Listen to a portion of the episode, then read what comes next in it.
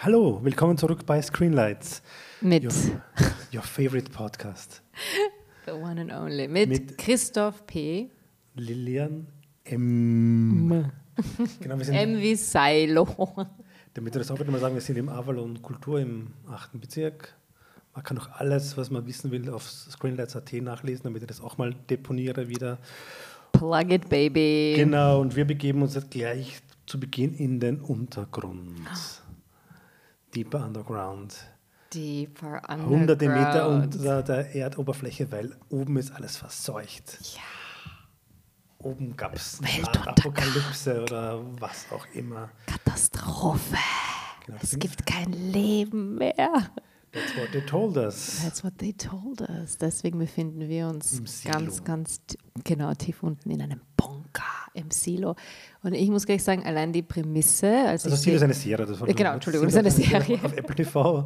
Genau. Und, genau. Aber allein diese Prämisse, I'm, I'm, I'm on board.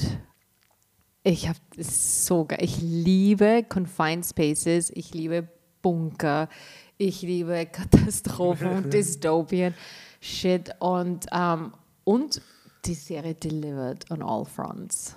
Das ist finde wie ich. für dich gemacht. Es ist wirklich für mich gemacht. Als ob du sie Die KI hat mich hättest. abgefragt. Und lustigerweise, es ist ähm, eine Trilogie, kann das sein? Dass das irgendwie Genau, Bücher, also die Romantrilogie, genau. Die Geschichte ist ja ganz interessant, weil das ist einer der größten Erfolge von Amazon Direct Kindle Publishing. Der Typ hat das einfach selber quasi hochgeladen und Da sieht man wieder, man darf diese Autorin oder Autor nicht schämen. Nein, man darf sie wirklich nicht schämen.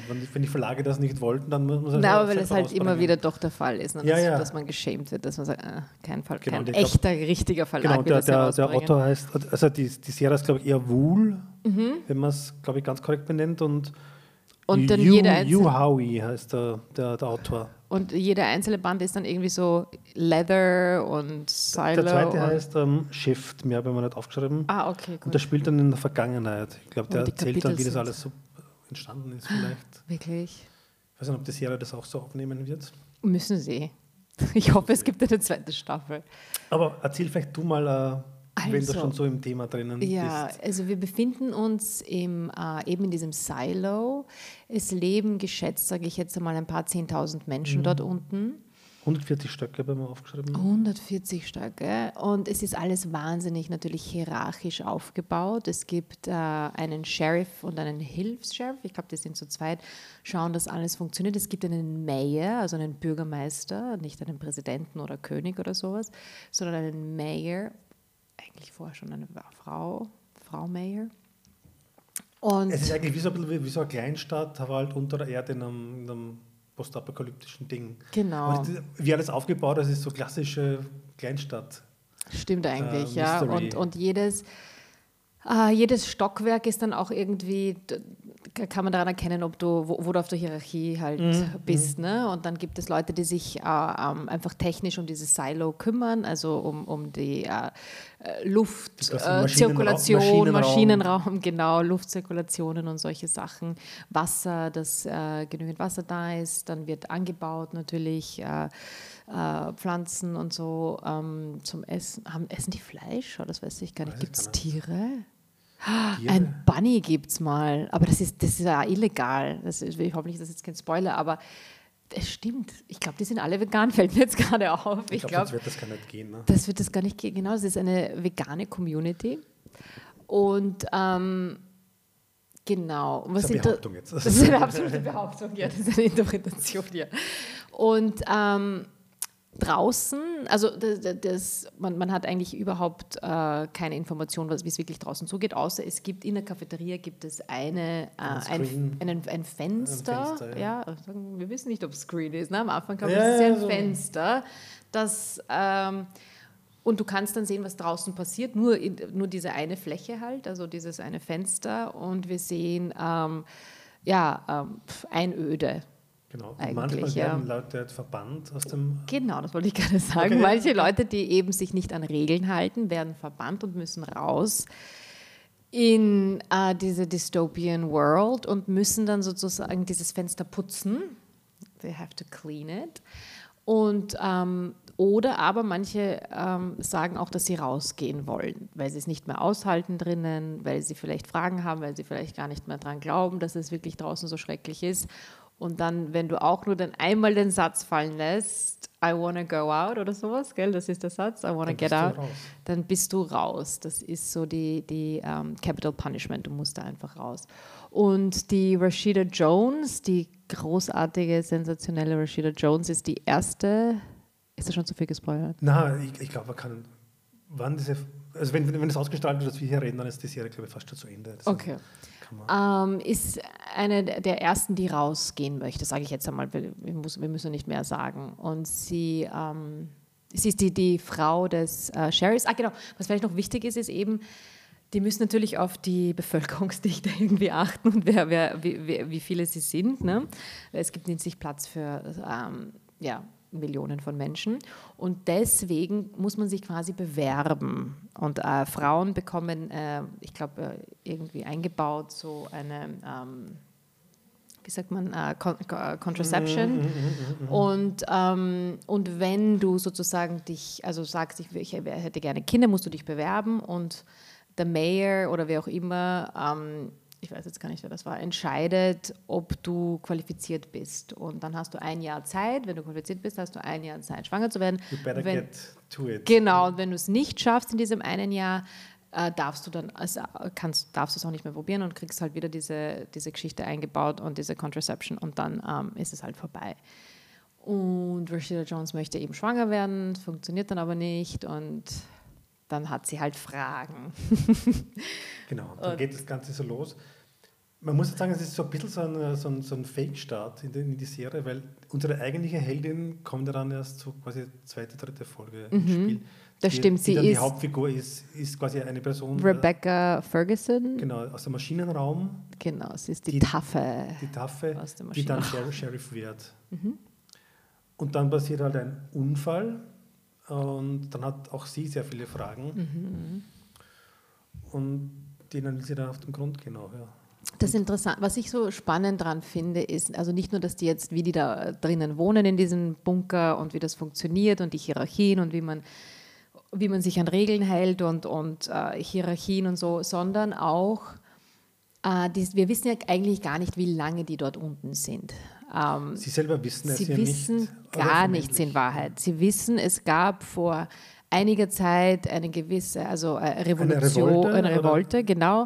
Äh, eine Gruppe von Leuten haben die Revolution gestartet und im Rahmen dieser äh, Revolte sind alle Erinnerungen auch an, der, an, der, also an die Zeit vorher, als also das normale Leben äh, gelöscht. Ge, alles gelöscht. Ähm, und das finde ich das Faszinierende. Was würde aus uns passieren, wenn wir keine Erinnerungen mehr haben, wenn wir keine äh, geschichtlichen äh, Aufzeichnungen mehr haben, keine wissenschaftlichen Aufzeichnungen mehr haben, keine kulturellen Aufzeichnungen. Also es ist ja quasi Tabula rasa es ist wie ein neues Experiment. Also die Menschen fangen an äh, und, und wohin steuern sie? Und das, das finde ich so spannend. Mhm. Wie leben sie? Wie kann man überhaupt leben ohne diese, äh, diese Erinnerungen, ohne dass wir wissen, woher wir kommen, genau, ohne dass wir unsere Geschichte kennen? Ja. Eine neu etablierte Gesellschaft. Mhm. So ein bisschen auf Sci-Fi, aber auch so ein bisschen auf, auf, auf, auf, auf Retro-Geschichten zurückgreifen. Ja, also ich finde so auch, es ist so ein bisschen so Terry Gilliam, also so von, von, von, von, vom, also vom Production Design und so. Es ist alles, alles grindig und abgelebt aber noch gerade so modern, dass es irgendwie noch, noch, noch sich ausgeht, damit genau. alles weiterläuft. Ja. Und dann haben sie, was, was auch so super ist, eben, sie haben dann so einzelne, sie nennen es eben Relicts aus der Vergangenheit. Relics, die sind ja verboten. Die sind verboten, nur gewisse Leute können die so als, als Kunstwerke zu Hause haben. Und äh, die, die Wohnungen, in denen sie leben, die gehören natürlich auch nicht ihnen, sondern das ist ja auch das Gewand, wenn jetzt jemand stirbt oder so, das muss man sofort weitergeben für, für, für die nächste Familie oder für die nächste Person und so. Das ist ja auch interessant, dass du eigentlich nichts, dass nichts wirklich dir gehört. Ne? Und ähm, ja, und diese Relics können dann total lustig sein. Das kann dann irgendwie eine Quietsch-Ente, genau, eine Pets-Figur sein. Und die stehen davor und was, was ist das? Und sind total fasziniert und sagen, okay, es ist gelb, das können sie noch irgendwie, sie wissen, das ist Plastik, das Material, aber mehr wissen sie nicht, was, was das sein könnte. Und das ist Ja, jedenfalls wirft jedes dieser Relics nämlich Fragen auf, was mhm. wirklich davor war. Und die Fragen sind aber eigentlich nicht erlaubt, dass man sie stellt. Nein, natürlich quasi, nicht. Und je mehr da halt auftaucht und je mehr so Ungereimtheiten auch durch diesen Mord oder Unfall passieren, desto mehr bricht halt das Gefüge so ein bisschen auseinander. Und da gibt es halt Leute, die dann doch mehr wissen, als man ursprünglich glaubt oder die das teilweise selber vergessen haben schon wieder. In einer großartigen Rolle für alle Succession-Fans, die Mutter der, der Nepo-Babys, das äh, Roy Kids, ist hier in, in, in dieser Serie in Silo ein, ein Computer-Tech-Nerd, würde ich jetzt einmal mhm, sagen, oder? Ja, ja, ja. kann man so sagen. Ja, ich finde sie so super. Genau. Äh, was man auch super findet, äh, also ich zumindest Tim Robbins, der immer das, mhm. das, man weiß ja, das spielt nie einen guten. Ne? Das ja. ist halt der Mayor, aber man kann, kann sich denken, okay, wenn Tim Robbins den spielt, dann hat er sicher was, was, was, was er im Geheimen noch hält. Und für, Common spielt auch. Common finde ich ja wirklich, den finde ich das eigentlich einer der größten Schwachstellen dieser Serie. Er wirklich? So, so ein Holz, er spielt den Security-Chef des ganzen ja, Seil lassen, so holzschnittartig äh, runter, also wirklich so den, den der Bösewicht schlecht, der keine Nuancen hat, also echt so, warum? Ja. Das wäre ein bisschen feiner gegangen. Aber sonst muss man sagen, man merkt das ja auch an, dass auch hier nicht gespart wurde, mhm. dass Apple ja den, hier schon die Brieftasche weit aufgemacht hat, um so quasi so einen Konsens-Hit mal wieder zu bekommen, finde ich. Glaubst du, wäre das so ein Konsens-Hit? Ich glaube, zumindest war es so geplant. Ich glaube, wenn die Serie vor zehn Jahren rauskommt, ja vor fünf Jahren, dann wäre die auch größer schon. Echt? Aber ich finde, es gibt halt wirklich so eine Überdosis an, an, an so dystopischen Sci-Fi-Erzählungen, dass das fast ein bisschen so so, so eine Fatigue teilweise herrscht schon. Echt? also ich habe das Gefühl, dass online, also die in, in der Community, die, die halt so Sci-Fi drauf stehen, sagen, das ist momentan die, die beste Sci-Fi-Serie ja, ja, also und wird total die, abgefeiert. Das kann man vorstellen. Aber ob das jetzt wirklich für, für die Masse ist, weiß ich nicht. Äh, oder The Last of Us oder, oder sowas, glaube ich jetzt wahrscheinlich nicht. Aber ich finde diese, diese Bunker-Idee halt so faszinierend. Man vielleicht, ich meine, die Schweiz ist da jetzt nicht so weit weg von uns und die arbeiten ja Tag und Nacht hat man das Gefühl, jede, jedes Jahr, was, was habe ich aufgeschrieben, wie viel haben die? Neun Millionen Menschen können dort in privaten äh, oder öffentlichen oder äh, unterirdischen äh, Bunkern leben, ja. Und da gab es jetzt wieder eine Doku, dass die halt in der Pandemie halt noch mehr irgendwie daran gearbeitet haben. Und das Mit ist ihrem ganzen Nazi-Gold. Richtig. die kommen durch, überleben uns alle. Neun Millionen Menschen. Und die haben extrem viel, eben auch so private Punkte und so. Also das Thema ist schon in Zeiten, ja, wo, wo eben Krieg in Europa herrscht, ist, glaube ich, schon sehr präsent. So wie, wie würden wir leben und würde man überhaupt überleben wollen? Das ist dann immer mein ja. Ding. So, will, würde ich in so einer Gesellschaft wirklich leben wollen? Ähm, ist es wirklich besser? Um nochmal zurückzukommen auf, die, auf das Timing der Serie. Also ich glaube, wenn es damals rauskommen wäre, so zur selben Zeit wie Snowpiercer in etwa, dann mhm. hätte es auch einen anderen Impact vielleicht noch gehabt, weil ist ja im Prinzip ein sehr ähnliches Setting. Also mhm. einmal fährt halt der Zug durch, für immer und ewig durch die zerstörte, über die zerstörte Erde und man ist mal quasi unter der Erde. Bin mir nicht sicher. Also, hm. also ich, für mich hat es immer so, es braucht schon einen lang, bis es in die Gänge kommt, so der Plot. Echt, ich war sofort hooked. Ja, okay, ist interessant. Also für mich war es immer so ein bisschen so, okay, sie spielen auf Zeit. Wirklich? Ja. Na, ich finde, die haben ziemlich schnell ist dann jemand rausgegangen, du weißt ja, nicht, ja. ob die Person überleben wird und so. Also es ist ziemlich schnell zur Sache gegangen, finde ich. Also, dass da Leute sterben und neue Charaktere auftauchen und man Leute in Frage stellt und wer weiß wie viel mhm. und woher kommt dieser Wein, den sie dann trinken. Ja. Und äh, also viele, viele Fragen und welche Computersysteme, die äh, sie verwenden und welche sie nicht verwenden dürfen. Und ich finde, es ist, es ist sehr es passiert sehr viel und, und dass du diese ganze Gesellschaft und so kennenlernst, das haben sie gut aufgedröselt auf die, wie viele Serien sind es, Folgen? Zehn. Zehn. Zehn. Ah, also es geht schon, finde ich, recht, recht schnell. Manchmal, da, da weiß ich nicht, also da gibt es zum Beispiel ein Ding, wo ich mir gedacht habe, ich weiß nicht, ob das so realistisch ist. Also es gibt eine, einen Charakter, der eben durch dieses Fenster schaut jeden Abend und sich die Sterne anschaut und die quasi nachzeichnet und er weiß nicht, was es ist. Er sagt, das sind Lichter am Himmel. Er weiß aber, was, also die wissen alle, was Himmel ist, sie wissen alle, was Wolken sind, aber Sterne wissen sie nicht. Das war für mich so irgendwie so, wo hört da der Informationsfluss ja, ja, auf? Wieso wissen sie, dass das Himmel ist und das Erde ist und dass es da Wolken gibt? Weil sie sagen immer mal, es ist bewölkt draußen oder irgendwie wird so. jemals oder Nebel. Wie, wie, die Erziehung und so funktioniert, wie das, wie das alles weitergegeben wird, das Wissen? Nein, es gibt Schulen, also auf jeden Fall, sie werden von Schu also die Kids werden Okay. äh, in die Schule gebracht und dort werden sie unterrichtet, ähm, aber ja, trotzdem ist es dieses Wissenschaftliche, so wie viel wissen sie und, und woher kommt das Wissen und wie viel wissen sie nicht. Also das mit den Sternen, das hat mich wirklich gestört, aber ja. Ich meine, es hat, wenn man es ganz böse formulieren will, ja, vielleicht sogar ein bisschen so einen verschwörungstheoretischen Touch. So, sie verraten uns nicht ganz, was die ganze Wahrheit ist. Und, Mhm, man kann sicherlich und so the auch drehen. Ja. Ja. Literally. ja, ja, ja. Und genau, aber das erfahrt man dann am Ende dann. Vielleicht. Da dürfen wir wirklich nicht Das verraten. Ende ist wirklich toll. Und es Das muss, also. Das es hört mal- dann ja. so auf, dass, dass es definitiv noch eine zweite Staffel geben geben muss. Und sollte. sollte Ja, und, sollte wenn's, ja. wenn's genug Leute schauen. Ja. ja. Genau. Seile. Wovon es hoffentlich keine zweite Staffel gibt, zumindest meiner Meinung. Ne? Aber ich glaube, das hat auch niemand sich ge getraut. Ah ja, interessant, dass sie keine Religion auch haben, wollte ich nur noch sagen. Das, also, dass sie nicht wirklich, dass sich da nichts getan hat in, in die Richtung. Ja. Dass sie schon, ich weiß nicht, wie viele Jahrhunderte dort unten leben, aber noch keine religiösen Jetzt muss man die andere Überleitung überlegen. Also, nee, Und unsere Religion ist ja Popkultur. Richtig, wir, genau. Genau. Wir verehren ja äh, die Popkulturgötter in der Jetztzeit. Siehst du, always a perfect Genau, transition. siehst du, hat man jetzt. Die, und einer der größten Popstars der Gegenwart, Mhm. warum auch immer, ist The Weeknd.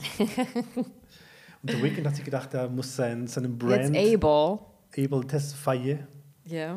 muss seinen Brand extenden und Mhm. muss es auch im Fernsehen machen. Ja. Und er hat so viele wahnsinnig gute Ideen und er kann auch wahnsinnig gut schauspielen. Glaubt er alles.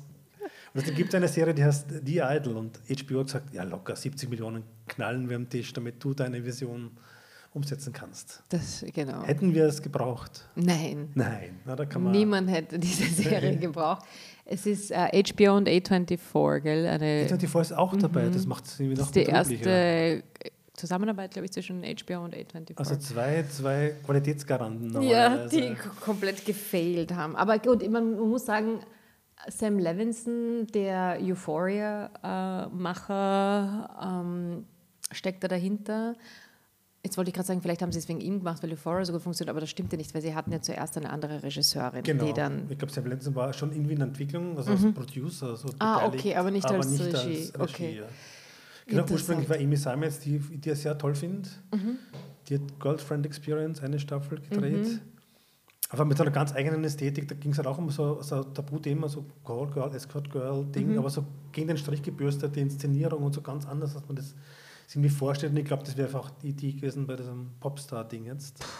Und das hat dann halt vielleicht den Executives nicht so gefallen, dass man das dann vielleicht auch ein bisschen feministisch oder so gestaltet. So, äh, Oh, so- laut Rolling Stone, Aufdeckerartikel, ähm, war es tatsächlich so, dass, dass ähm, der Herr The Weeknd, äh, dass ihm das zu feministisch war, dass er eben diese weibliche Perspektive äh, nicht so sehr haben wollte, sondern mehr äh, seinen Charakter, der so ein Clubbesitzer ist und mehr ähm, ja, aus seiner Perspektive, aus der männlichen, toxischen Perspektive und mehr Gewalt haben wollte. Und ähm, da hat eben Ja, die Regisseurin.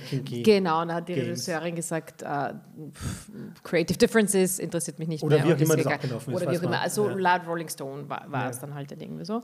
Und ähm, dass es Genau, auch am Set irgendwie zugegangen ist. Also es geht um einen weiblichen Popstar, damit man das mal grundsätzlich Stimmt. Lily Rose Depp ist eine Mischung Jocelyn. aus. Just was? Jo- Jo- Jocelyn. Jocelyn. Genau, eine Mischung aus äh, Britney Spears, Ja, Lady auch, äh, Gaga, s- äh, Taylor Swift, aber mehr mit Tanzen. Also Ja, sie hat schon ja, mehr so ja, Dance Routines. ja, also ich ja. würde sagen so, ja, Lady Gaga Doja vielleicht. Cat, Doja Cat, wer- wer- ja. ab- Whoever. Ähm, ich finde ja auch sie leider Genau, und sie hat Probleme. Sie hat natürlich Probleme, sie ist Popstar, hat Probleme, sie hat, famous. sie hat einen Breakdown gehabt und me- aber, genau. und, und diversen... Mental Health Issues, But die aber men- sexy sind. Genau, Mental Illness ist sexy. Das, Ja.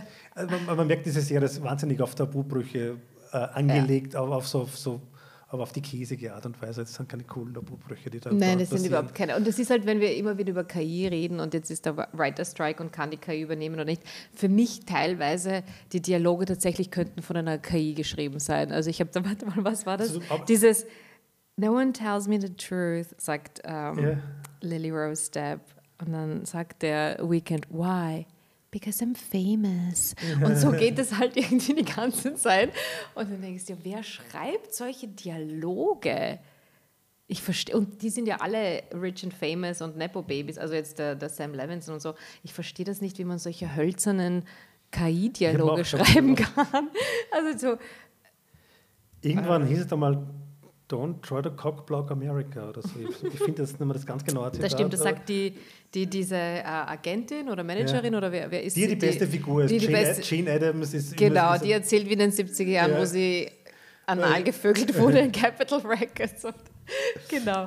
Die ist so ein bisschen der Comic Relief, würde ich jetzt ja, sagen. Alle nehmen sich sehr ernst und sie ist. Ist es so ein bisschen so yeah. Succession-artig, so, so oh viel, viel, viel geschnattert, Don't schnell. dare, ja, don't even go das, there. Das wollten sie, glaube ich, so ein bisschen so, so eine schöne so Showbiz-Satire, wo schnell und viel geredet wird über, ja. über Themen und möglichst edgy und so, aber das geht sich halt dann ganz schnell nicht mehr aus. Ja, das geht sich überhaupt nicht aus. Und. Ähm, aber das, ich finde, dieser, dieser Satire-Ansatz ist noch besser als dieser sleazy Melodrama Kink Tabubruch Thriller-Teil ja. des Ganzen. Aber der zieht sich halt nicht durch. Also es ist halt, manche Charaktere werden total ernst genommen, eben wie sie und, und The Weeknd. Und dann gibt es ein paar Side-Characters, die irgendwie witzig sind, wenn da jetzt eben der Agent irgendwie herumtelefoniert.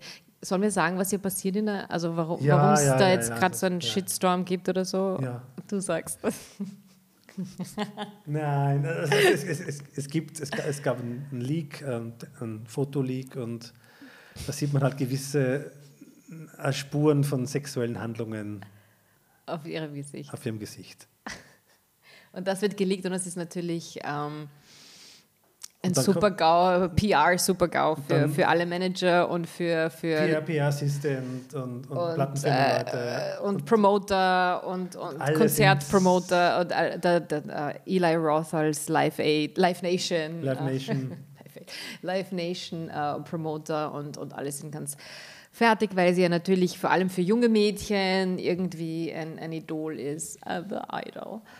Uh, so clever, the title. Und. Um, Genau. genau. Und dann Krisen, Kriseninterventionsmodus halt und am nächsten Tag. Und dann ist Vanity Fair auch noch da und möchte mit ihr ein Interview machen und, und äh, niemand will ihr aber das Handy geben, niemand will es ihr irgendwie sagen, weil sie natürlich bevormundet wird, weil sie kriegt dann vielleicht wieder einen, einen Zug aus und das soll ja nicht mhm. sie soll ja funktionieren, sie soll ja proben für, für die Tour und so und und sie soll, genau, und es soll jetzt na, das erste Mal nach ihrem Zusammenbruch soll jetzt wieder Musik rauskommen. Comeback. Comeback, genau. Daran wird gearbeitet genau, ja. und sie ist ein bisschen unsicher, ob das auch tatsächlich gut ist, was, was da produziert wurde für sie. Ob das ihr, ihren Intentionen ob, entspricht, genau. ob, das, ob sie das sein will. Und, und, dann trifft sie auch auf eine mega cheesy Art und Weise diesen, diesen Clubbesitzer. Diesen Clubbesitzer. In, in, das Ganze spielt natürlich in LA, ja, das ist, glaube ich, ja, auch klar. Ja, ja. In, in irgendeinem LA-Club und ähm, der schleppt sie dann sofort ab irgendwie, äh, gleich am ersten Abend und äh, sie möchte ihm natürlich das dann vorspielen, weil er muss es ja wissen, er hat ja einen Club und sie schätzt eine Meinung. Es ist, ja, es ist Und dann gerät sie auch nachher in die Fänge, quasi dieses, oh. diesen, dieses vampirhaften Charakters, der aber wahnsinnig banal, also wahnsinnig hohl ist, der, der, der irgendwie auch nichts zu sagen hat. Es ist einfach cringe, wenn man ganz ehrlich cringe, ist, es ja. ist wirklich cringe weil du einfach nicht weißt, meinen die das jetzt wirklich ernst oder, oder, oder ist oder es, es, ist so, es ist nicht so mal B-Movie schlecht. Also es ist nicht... es, ist, es, ist nicht, es wird ja sogar Verhöfen wortwörtlich, also quasi am Bildschirm zitiert, aber das wäre es halt gerne. Halt. Aber, ja. da, da, fehlt aber halt, da fehlen halt fünfmal um die Ecke gedachte Ironie und, und was auch immer und, und, und Bruchstellen im Ganzen. So ja. ist es einfach so blatt, blatt pseudo-edgy. Ich habe auch an Paul Schrader uh, The Canyons gedacht ja, und so, aber, aber, aber es ist stimmt. eben, aber es geht alles nicht in die Richtung, oder? Es, es ist einfach ein Fail für, für mich ja, jetzt. Absolut. Also ähm, hat irgendwie überhaupt keinen Redeeming Value in irgendeiner Na, und man, man möchte jetzt auch nicht, weil so cringe ist, dann einfach trotzdem weiterschauen, was passiert und so, sondern man, man, man, man will, man schaut eher dann so, so, so, so eine Hass, ja, aber auch weiter. nicht zu, aber auch nicht, ich glaube auch nicht dann ewig, auf, oder? Also es, gibt, es gibt eh nur sechs Folgen und ja. ich glaube, man schaut dann wirklich nur, damit man weiß, welche, was für ein Bullshit dann jetzt später nochmal passiert ist und was da alles noch vorkommt. Und ich glaube, es gab, glaube ich, in Cannes die, die Pressekonferenz, wo The Weekend oder Levinson gesagt hat, so, dass, ach, das wird die Show des Sommers, weil alles weil alles drüber. Genau, der ja, Rolling Stone Artikel ja, ja. und so. Und das war für mich der Beweis, dass es die Show des Sommers werden wird good luck with that. Ja. Ich glaube es nicht, dass sich dass ich das so wirklich durchsetzen wird, obwohl natürlich The Weeknd und auch Little Rose Step viele Fans haben. Aber da ist Euphoria Filme am Punkt und mhm. Filme haben also dem echten Zeitgeist halt verhaftet. Mhm. Nicht so Pseudo-Gegenarbeit. Und vor allem die, die Tonalität bei Euphoria ist irgendwie klarer, also dass es mehr Drama ist. Es mhm. gibt natürlich schon, und hier weiß man eben nicht, ist das Versuchen, ist das Satire, welche Charaktere werden verarscht, über wen kann ich jetzt lachen, wer, wer es ist, ähm, es ist so murky. Mhm. Und sch ja, schlecht. Also man merkt auch irgendwie, dass das halt fünfmal auseinandergesetzt und wieder neu zusammengebaut wurde durch diverse. Also teilweise wirklich wie zwei, drei Serien in einem. Und vor keines allem, gut.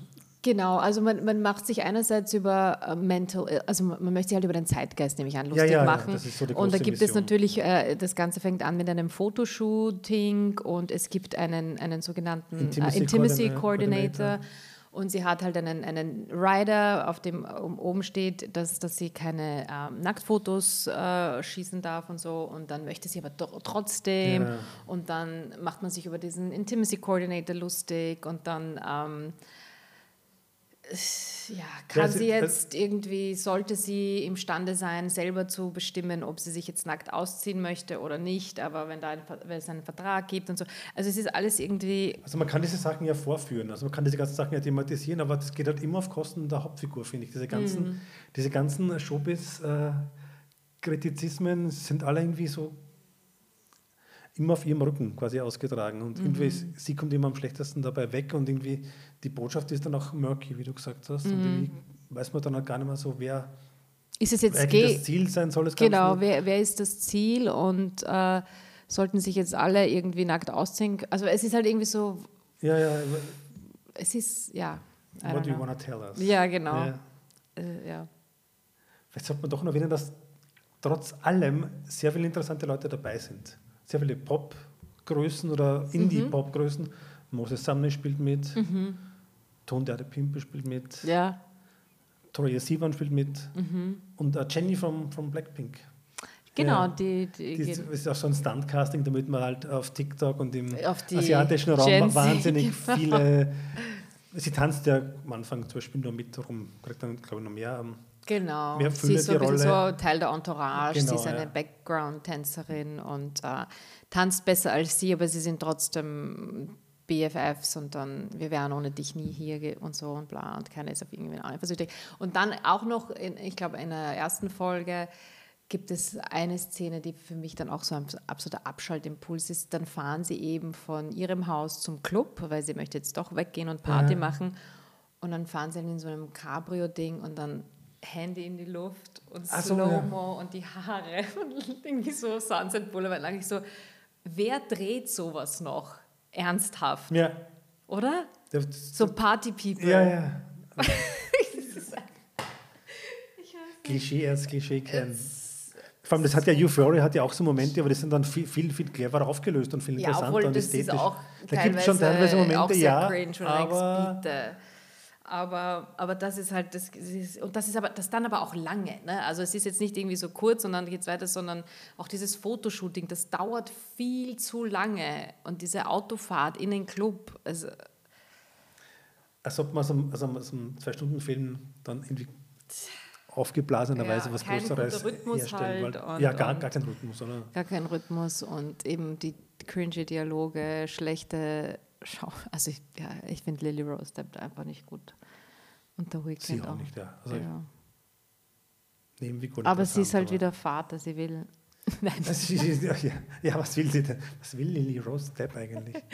Ja, ich, sie, will, aber, ich, auch, sie will äh, po, po, polarisieren. Polarisieren. Yes. Genau. Ja, ihr habt die aber nie in, in was Gutem gesehen. Also ich glaube, die kann echt nicht schauspielen. Mm. Schwierig. Also, also, man fragt sich, ob es der Vater überhaupt noch kann, eher auch nicht. Also auch nicht. Man fragt sich, hat er sie jemals können? Waren wir nur geblendet? Nein. Er hatte, aber, hat, er zumindest so eine, so eine wirklich ganz früh so, so ein Charisma. So ein, ja, so, ja, so, eine, so Golden so, Aura Moment, ja, ja. genau. Aber das ist halt jetzt auch schon lange weg. Und äh, ich, ich habe sie nur einmal in diesem Film gesehen, wo die äh, Jugendlichen glauben, sie sind Tiere und sie werden dann eingesperrt ich weiß jetzt nicht, wie der heißt, den habe ich mal im Flieger gesehen. Da habe ich sie mhm. nicht so mhm. schlecht mhm. gefunden, so als rebellious Teen und sie wollte eine Katze sein. Das wie hat er geheißen? Gar nichts. Ah, warte mal. Klingt aber interessant nah. Nein? Okay. Uh, ich darf nicht nachschauen. Sonst hat man wieder das Störgeräusch Okay, gut. Um, genau. Passt. Okay, dann äh, raten wir hiervon ab und äh, kill your idols, sagen kill, wir nur. Kill your, idol. kill your idols. at least kill the idol. genau. It's on our kill list. Ja, absolut. Vor allem auch die Songs sind nicht gut. Das, das wollte ich jetzt auch noch sagen. Ja. Dafür, dass es aus dem, aus dem Pop-Umfeld kommt und dass der Weekend die Songs auch geschrieben hat. Ich meine, es gibt zumindest von ihm vielleicht drei Songs, die okay sind. Mhm. Aber hier ist ja alles äh, vielleicht absichtlich auch der generischste Popschrott, den man sich vorstellen kann. ja. I'm a freak und so. ja. What, what is this? Furchtbar. Wir singen auch jetzt nichts mehr vor, sondern äh, sagen, sagen ciao. ciao.